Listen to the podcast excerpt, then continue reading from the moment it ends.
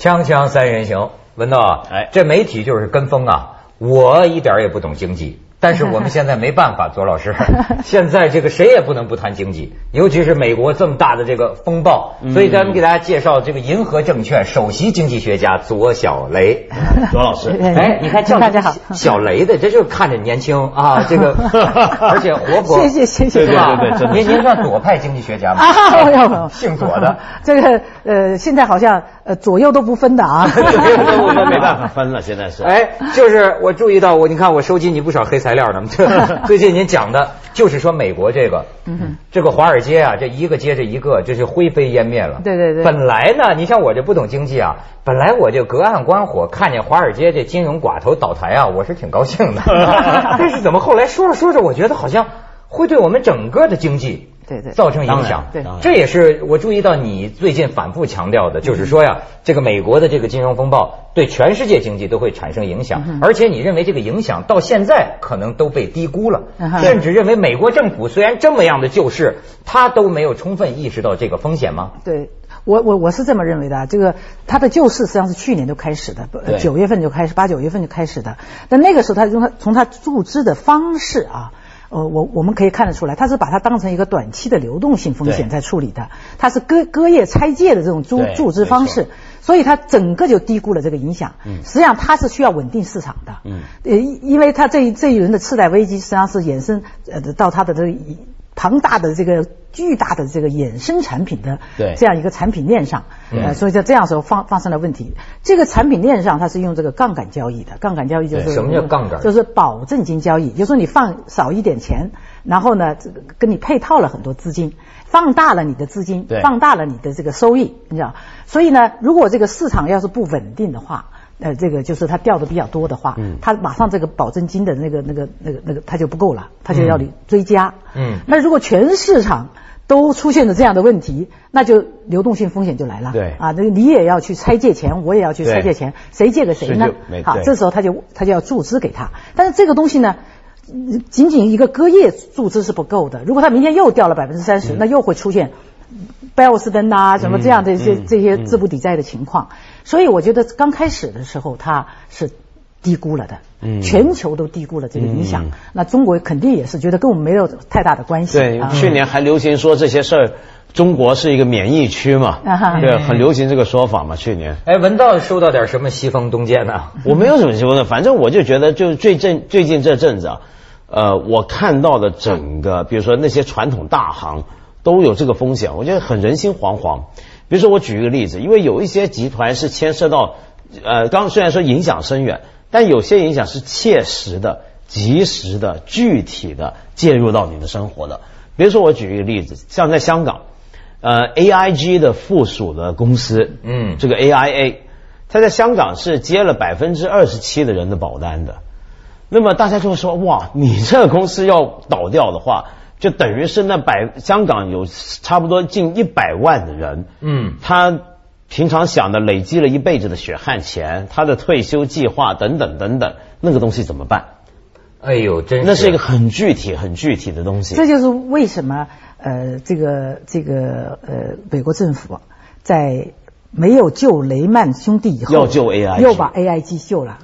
八百多亿美元，八百多亿，而且呢，呃美国政府要持有它百分之八十的股权，实际上把它国有化了。国有化实际上又这个我还就不不不明白了。你看什么两房国有化了，还有这个也就国有化，但是那个雷曼兄弟怎么就让他什么不破破产呢？不，我猜想啊，我猜想这里头呢，有可能是因为刚刚两房，它要么呢，你就呃这个呃这个做的很大啊，嗯像两房这样，如果两房倒了的话，我想华尔街就倒了，你知道吗？如果你大到这种这种份上啊，那么你一定要被救的，或者是呢早一点，你比方说在。贝尔斯登倒了以后，你马上就倒掉，你马上宣布你你也出问题。嗯那这个时候呢，他可能这个呃一次性的让你这样解决啊对。关键问题，他在两房以后有有个什么问题呢？呃，这个我像国会啊，而且在这个选举年的时候，很可能不太容易说服他们来通过这个方案，因为你又是太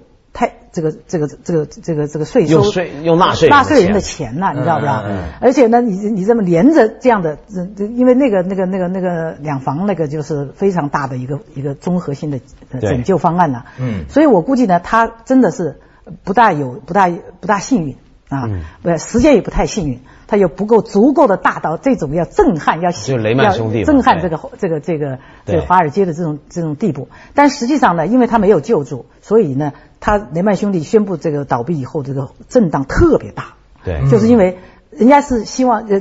原原来有个预期啊，就是说如果出现大问题，政府要出来对弄的。对结果呢，突然发现政府不来救他了，你知道不知道？是我还看到一种观点呢，就说这个美国政府为什么不救这个雷曼兄弟呢？就是因为他搞的就是那种金融衍生工具，叫什么次级债啊，就太过分了，就太过分了，就等于说利欲熏心。你们搞得这么过分如果我再救你，就是怕会形成那种依赖心理，说啊我们可以随便乱来，反正最后政府会拖着。啊但是，但雷曼这几年红火，就是大家知道，就是这个叫做进取，你知道吗？在过去几年，大雷曼家说的，叫做创新嘛。对啊。这个雷曼是在这个这 这个债券市场上做的是非常好的，他的金融工程师。呃，我有些朋友也是啊，他金融工程师当年都是都美国名牌大学的教授嘛对，是吧？所以他在那些很关键的产品的那些呃包装上头，最有些有些地方他过不去啊，对他的金融工程师都能把它包过去包过去。呃，所以呢，这个呃，他是做的应该来说，在当年应该是说做做做做的最好的。对嗯，那规模当然也是做的比较大的。对这样的他当然出问题以后，他的问题是最多的。然后我我但很奇怪，他在六月的时候，我看他股价还不错的。六月的时候，他们表现都还可以的。但是那个呃贝尔斯登呃出了事情以后，贝尔斯登出来以后啊，呃，它的股价当天是掉了百分之三十五的。嗯那这种事情就是这样子的，因为呃，而且的这个雷曼兄弟，他们华尔街的有些朋友说要把他绳之以法，他的那的头啊，啊因为他的前几个前一个月的时候，好像还在说，呃，我们没有什么问题，我们能够渡过去。对对对对他说这就是欺诈。对你知道吧？你真的没有把真实的信息告诉给投资者，投资者就没有准备。对对对，那么这个问题的严重性，实际上我觉得呢，他是把它说出来了。实际上，现在的这个很多的这种这种这这种机构啊，华尔街金融机构可能都有这种心态，刻意的把那个问题最严重的问题啊，不是说是提前披露出去，他是不到万不得已的时候，年报啊季报啊披露的时候，他会把它说出来，因为他这样，他希望能够稳定嘛，希望在这个没有披露到的非要披非披露不可的时候之前，我可以来救拯救自己啊，嗯呃，融资啊什么，你看这频繁的在这里想办法融资啊、怎么发债呀、感觉跟三鹿奶粉差不多？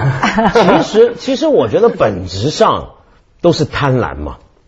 你比如说这回美国这个次按风暴怎么来的？其实很多人都批评嘛，就是 greed，就是贪婪，就是那种垃圾的那种，你本来就不应该做按揭给他的人，你也做，但是这个钱很松，钱很松呢，你要钱要找地方去。然后找地方去呢，你怎么样去做给那些人呢？就像刚刚对对对对对周老师讲的，又包一包，这个明明是不行的东西，你又包的它很漂亮。评级金机构呢，对对对又不够独立，又又跟你说，哎，这个也可以啊，这也不错啊。这整个东西运作背后，这个很贪的一个东西嘛。就是金融家不是逐利之夫吗？嗯那你觉得，那难道说要求他们不要贪，这怎么跟他讲耶稣吗？这是还是呃，但是这个问题就在这里啊，呃，这个呃，你你你你可以最大化你的利益，嗯。但是呢，你不要伤害别人的利益，对。就是经济学上是是呃是要追求这种目标的，就是说你怎么样配置你的资资源啊，优化配置以后，你要达到一个一个目的，就是你改善你自己的情况，或者是你最大化你的利益，但是呢，你要让其他的人的利益不要受到伤害，对。不要更坏，对这是这个所追求的目标，而且呢，就是从整个的这种价值观念来说，你都应该是这样来呃来思考这个问题。如果你像呃目前的这样发生的事情，很可能跟他们呃单单纯的只是考虑我最大化我的利益。而根本没有顾及到他所谓的其他的所谓社会责任，甚至世界责任啊。对呃，这个东西我觉得这这个东西要重新思考的问题。而且有一个东西啊，就是不要他去思考什么世界责任那么伟大的东西啊，他只要想一个最基本的东西。我觉得最近几年华尔街让或者是呃这些金融机构让全世界很多人很不满的地方在哪？就是说，他这些人他的行为造成的结果跟影响。还有他最后要承担的责任是不相称的，是是不对等的。对哦这个问题最严重。就是说嗯最近呢，对，最近就就就就有华尔街人士自己就提出来，要把那些呃，就是已经辞职了的啊，或者是已经就是这个这个危机中间说了说 不是罚款，绳之以法。对。嗯。为什么呢？因为他把一些没有这个增增值价值的这样一些东西，他把它包装以后呢，他就去卖给那些投资者啊，嗯。然后呢，他就包装的很好啊，就是那种各种各样的销售模式啊，骗子吗？好，所以人家就说跟欺诈有什么区别？对。那么他就不是简简单的就说我辞职就完了的，那你你你在欺骗，你违反了法律。对违反了这个市场的规则，所以有人就提出来要把这制造危机的这些始作俑者们，嗯跟那个安南的那个那个等同起来。对，而而且你看这批人啊，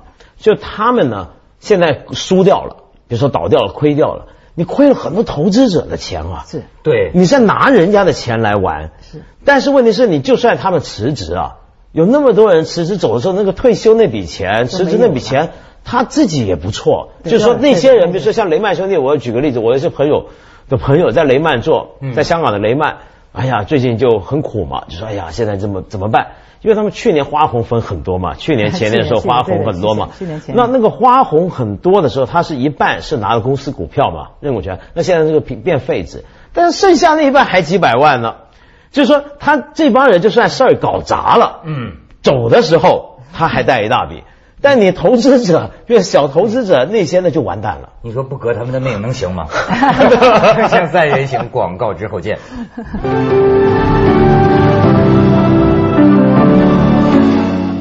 左老师，我注意你经常说重新思考，就是我们问这次美国这个风暴给我们什么教训？你老说得整个的重新思考，什么意思呢？呃，我觉得这个，嗯呃，实践是检验真理的标准啊。嗯就我过去华尔街的模式是金融界的这个经典啊嗯，经典的那个那个东西，包括这个自由化啦，包括它的价值观念呐、包括它的发展模式啊，包括这个这个创新产品的这种这种、嗯这种啊，嗯各种各样的这个这个这种华尔街的这种产品啊，呃，全世界应该来说都是顶礼膜拜的啊，嗯大家都都是跟跟随的。嗯啊，但是呢，实践是检验真理的标准，它失败了。嗯而且这失败的如此之残酷啊，它带来了全球的这个这个呃这个金融的动荡。这个呃，可能我们还要啊，这个还没完啊，这个大地震，这个海啸啊，这个是在金融市场的这种风险的释放。我相信呢，这个这个后面还有一段时间的释放过程，这个也很痛苦。但更痛苦的是，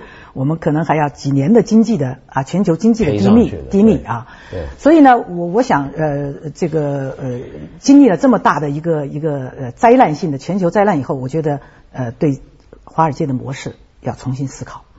这个它虚拟这个经济啊，这个这个把这个实体的经济离虚拟的经济离实体经济太远，最后创造了一个一个泡沫。那泡沫破灭以后呢，无非就是这个全球的这个危机，这个这个结果。全世界的这种市市场给他买单啊，嗯呃，包括美国人自己他的那些基金呐、也是在买单呐、啊，也是在买单呐、那还有就是这个金融自由化，这个也是全球这个推动的啊，这个全球化。呃呃，但是呢，这个金融资本呢，这个和这个实体直接投资资本是两回事情。对。但是呢，它可能把这个概念上进行了一些模糊，模糊然后把这个金融资本的这个全球流动呢，跟那个实实体资本的直接投资资本的直接流动混为一谈，所以它大力的推推动这个这个全球的嗯金融金融市场的开放啊嗯，全球的金融资本的自由流动。但是这个呃，我就说了，这两个东西属属性是非常不一样的。对，这个金融资本是追求高收益、高风险的。对也就是他在赌这个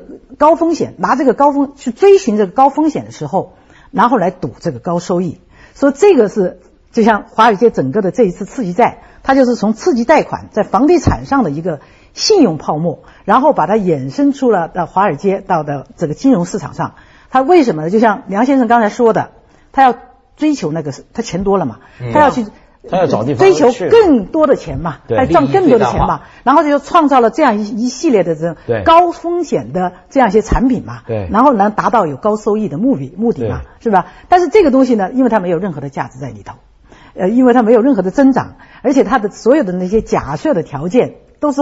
变化的，对。那些假设条件一不成立，这个一个大厦在沙滩上大厦就轰然倒下，对。所以呢，像这样一些很多东西，那么呃，对于产生这些东西的一些思想基理论的这个或者是价值的观念的基础，呃，包括他推呃这个推出这个产品、制造这个产品、推行这个产品的一这一系列的商业模式。呃，这个包括这个金融服务业到底是想是要干什么，像等等这样一些很基本也是很根本的问题，我认为对于新兴市场来说，你这次是买了单的啊，你不是一个免费的午餐。我我听您这意思，好像是对整个这种虚拟经济、呃，虚拟金融就有点儿就有点儿反对的意思。那呃，我我就要重新思考，对。呃，这个路应该怎么走啊？就是路应该怎么走？我们是不是要创造这种虚无缥缈的财富？最后呢，我们实际上是没有财没有没有财富的。没有增长，呃没有增长实体经济没并并没有价值因为你比如说很简单嘛，因为刚刚朱老师说一个东西很对，就过去几年大家讲全球化，讲全球的市场要开放，但这个开放你是指哪一种呢？对你比如说我们中国开放外资来投资做这个生意来设厂。这是传统的实质的这个经济的开放，嗯。但是现在讲金融的开放，就是可以造成很多的钱，比如说大家很熟悉，现在都讲热钱，嗯它是二十四小时之内随时流出流入，对对对，那那个东西，它以前的这个金融市场，就最早有金融市场，人类历史上出现的时候，金融市场是在反映你的实质经济的，对不对？但是现在呢，它是可以脱钩的，就你这个地方的实质经济是怎么样，怎么样在运作，跟它这个金融市场是可以是两个层次，都是因为它两回事创造了很多的那种我还听过衍生的很多衍生的产品。我还听过一种观点啊，就是他现在折了，当然可以这么说，就是说曾几何时，他为了这个实体经济也融资啊，就提供了巨大的动力，就是实对对实体经济的这个投资也促成了增长，就是这种虚拟的经济这是对的经经济对这是对的。这是呃，就是这就是资本市场最呃最根本的一个目这个这它的功能它的功能嘛，它就是要呃对称这个信息。有些人有有有一些投资者他有钱啊，那些呃呃公司和企业他需要钱融资是吧？那这时候呢，他就有这这么一个市场，然后就把它衔接起来嗯是吧？让这个信息对称。好，然后呢，让这个资金呢，这个投向那些有成长性的企业，嗯、呃，然后呢，这个有发展有发展的企业，最后推动了经济的增长。嗯这个就是说这个资本市场最根本的职能。但是呢，这个职能不能把它虚拟，嗯，不能呃这个这个这个这个做这种事情是对的。也就是我们所说的金融服务业，你本身就要回归到这样一个根本上来做啊，来做。但是这个是很呃叫做多层次的市场的话，那是在这一级，就像我们现在的这个，我们叫它什么主板市场啊，叫它什么创业板呐、叫它什么三板市场啊，叫它什么这这个那个中小板呐、这个市场它就是有上市公司的非常明显的这个业绩增长，嗯，让你呃这个对称你这个这个投资者的信息，然后你就去把钱投给那个有成长性的公司，这是这是很啊、呃就是比较透明的，比较投入产出，对你看得很清楚的，这个这个链条是很清楚的。嗯。但是呢，如果像次级债这个问题就出现什么问题呢？它根本不是在做这一层的这个规优优化，它是呃在做衍生产品。对，衍生产品它的卖那个这个证券化的产品，嗯它是卖那个 那那那那那样一些东西，那些东西本身是买一个概念对啊，它本身是没有什么跟实体经济的。你说我这个融资融完了以后是给谁？给哪个公司没推动经济增长？那就是那个呃那个那个谁就拿着了，这个这个或者那个哪个呃基金拿着了啊啊那那那那那那这个基金的钱啊那些很多呃人买了基金的啊那些钱他就给了你这个发。发股票的这个人是吧？然后呢，他如果是仅仅是这样，问题也不是很大，因为那个那个货币啊，它还是实实在在的在这个大家之间的周转。这个问题在这里，这中间用了一个杠杆交易的这样一个东西，对放大了他的这个这个钱。我本来只有呃一一一百万和一个亿，嗯那我在这个基础上呢，我可以去呃这个银行给我配套，或者是机构给我配套，我可以把它放大到十倍、几十倍。那呃，这个最危险的就是它放大的太大了嘛，嗯。嗯。它本身只有这么呃呃呃，这个像有个凯雷凯雷基金，呃凯雷资本下面的凯雷基金，它就只有六个亿的资本金，结果它资产管理到了两两百多个亿，三十几倍，啊，所以那个市场只要掉百分之三，它就没钱了你知道不知道？这就好像说你没那么多黄金，但是你印了过量的钞票，就是这个对，有点道理像。而且你还还有这样看，咱们现在先去一下哦广告，锵锵三人行，广告之后见。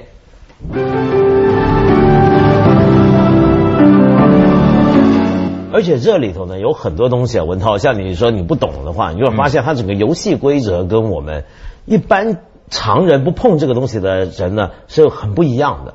你比如说像这个对冲基金，嗯很多现在搞对冲基金的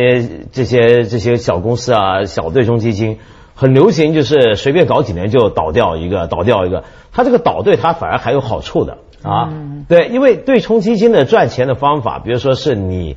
呃上一个基金你上来的时候，他是拿你的这个盈利的百分之二十。而且他的这个行规呢是拿这个 high water mark 嘛，就是最高那点来算。但是问题是你做几年下来之后，你不可能一直都拿一直很大的一个增长，赚到那么多。所以呢，他就宁愿有时候把它弄掉，再搞一个，他反而赚的更多。对对对这个跟我们一般比如说实体进去做生意的那个概念是不一样的，那是完全是另一套玩法了。他赚的就是钱，他就是赚钱，就是赚钱天，他不是在做生意。他不对，他不是在做事，对，不是在做事。那他能为我们这个这个中小股东们、中小股民们创造财富吗？你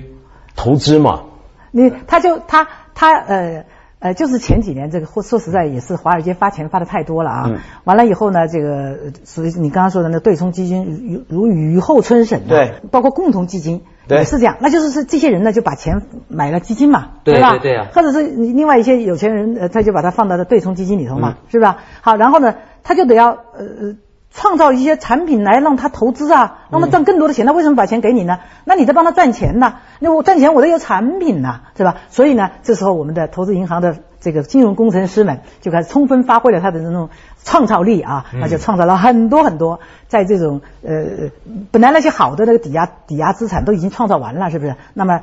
你就去做一些不好的啦。那你你你只要创造出来这个贷款，我就可以有本事在它的基础上把它做一系列再再券出来，这个证券化、结构化，还要 CDS 化。完了以后呢，这个那那呃我就可以，而且把它包装成都是三 A 的，哪怕这里头这么大的风险，我可以把它做成三 A 的，然后你就去买呀，因为你不把它做成三 A 的，那共同基金是不能买的，按照对这个原则嘛，是吧？他们、啊他们有这个投资的这个基标准的。好，你一定要把它做成三 A，那我有本事把它做成三 A，那你就买了。买了以后啊，如果这个房价天天涨，这个利率永远很低啊，那它问题也不大，大家都皆大欢喜。好，但是呢，这宏观情况是变化的，呃，变数很大的，是不是啊？特别是你这个发了这么多钱以后，你会带来一系列的影响，你这全世界的那个石油价格就开始涨，黄金价格开始涨。